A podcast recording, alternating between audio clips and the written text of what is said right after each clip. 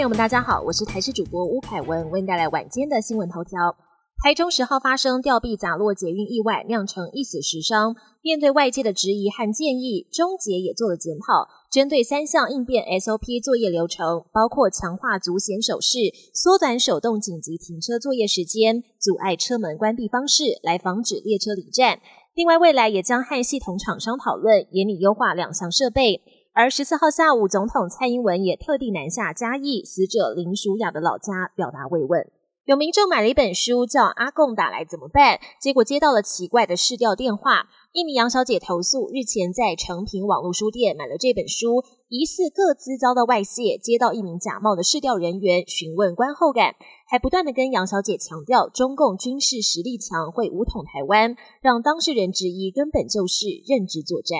台湾撞球王子柯秉义在世界花式撞球大师赛中一路过关斩将，决赛以十三比五战胜阿尔巴尼亚名将凯西，拿下冠军。他不仅突破个人赛事最佳的季军成绩，更成为首位在世界花式撞球大师赛夺冠的台湾选手。国际焦点：孟加拉和缅甸遭遇二十年来最强气旋摩卡的侵袭。十四号中午过后，摩卡登陆靠近孟加拉边界的缅甸西部，带来强风豪雨。缅甸撤离数十万居民，不过孟加拉境内有全球最大的难民营，当中住了许多遭受缅甸军政府迫害的洛辛亚族，生活条件恶劣，房屋老旧且排水不良，也让外界担忧可能会带来惨重的灾情。泰国国会大选以及土耳其总统大选都在今天登场，泰国选民总理帕拉育失去耐心，选前民调显示在野两大党势均力敌，有望创造国会新气象。预计台湾晚间的七点半陆续通报计票结果，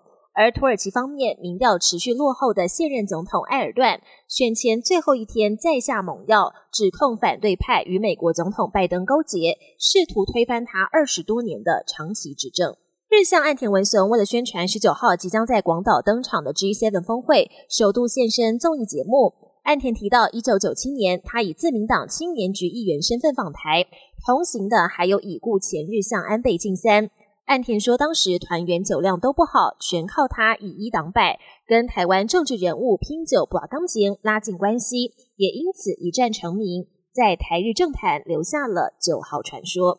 本节新闻由台视新闻制作，感谢您的收听。更多内容请锁定台视各节新闻与台视新闻 YouTube 频道。